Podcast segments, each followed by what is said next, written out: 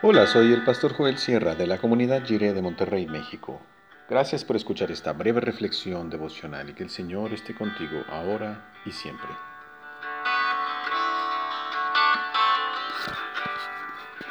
Liderazgo para qué?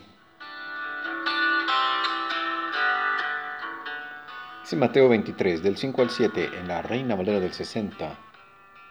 Antes, hacen todas sus obras para ser vistos por los hombres pues ensanchan sus filacterias y extienden los flecos de sus mantos, y aman los primeros asientos en las cenas y las primeras sillas en las sinagogas, y las salutaciones en las plazas, y que los hombres los llamen rabí, rabí.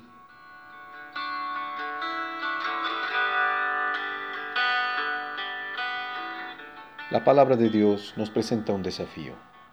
Así como Abraham fue llamado a seguir a salir siguiendo el camino de la fe, Dios nos llama hoy a vivir confiando en su maravillosa gracia.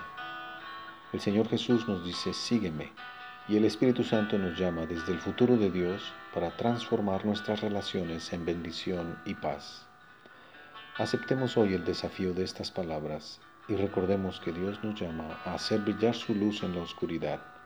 Es una luz que apunta hacia el amor de Dios.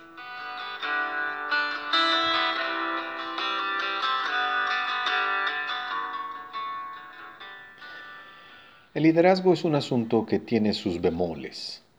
En la sociedad secular se asume que el papel de liderazgo lo desempeña la persona que tenga más dinero, o la que sepa hablar mejor en público, o la que tenga más habilidades para imponer sus ideas sobre los demás. Este malentendido es porque se piensa que la principal función del liderazgo es ser la imagen visible de una organización. Ese es el liderazgo para ser vistos es el liderazgo para la imagen, para la portada de una revista. Así pensaban los fariseos en los días de Jesús. Su liderazgo consistía en guardar las apariencias, en mantener una buena imagen pública. También el día de hoy, los grandes políticos dedican una buena parte de su presupuesto al manejo de su imagen.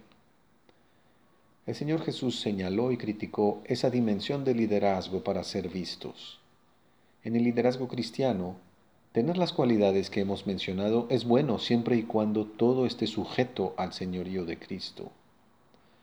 Porque el liderazgo cristiano no tiene como principal objetivo el ser vistos o el mantener una buena imagen pública de perfección, ni el coleccionar elogios por su trabajo. En las comunidades de fe, el liderazgo debe ser diferente. Para los fariseos el liderazgo solo glorifica al yo. Querían ser vistos y reconocidos por sus logros. Eso es un error. Los fariseos se habían descarriado por el espejismo engañoso de ser mejores que los demás. La religiosidad que depende de la comparación con los demás es simplemente incorrecta. No es lo que el Señor Jesús enseñó. Jesús siempre apuntó hacia Dios en muchas ocasiones se negó a llamar la atención de su ministerio hacia sí mismo, siempre dando gloria a su Padre Celestial.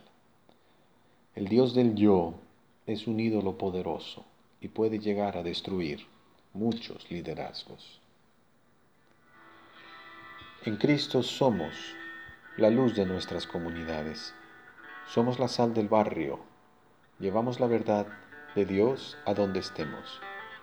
Si seguimos solo en casa, ahí debemos brillar. Nuestro llamado es imitar a Cristo, aunque sea imperfectamente. Tenemos la misión de levantar a los caídos en una sociedad que procura seguir tumbándolos. Recordemos a los hermanos y hermanas y oremos hoy por ellos. Les invito a orar. Dios, ayúdanos a darnos cuenta cuando nuestro orgullo le está haciendo daño a alguien más. Guíanos para ser discípulos y seguidores tuyos, auténticos y no impostores, y que siempre nos dirija el hacer tu voluntad y no la alabanza de simples seres humanos. Amén.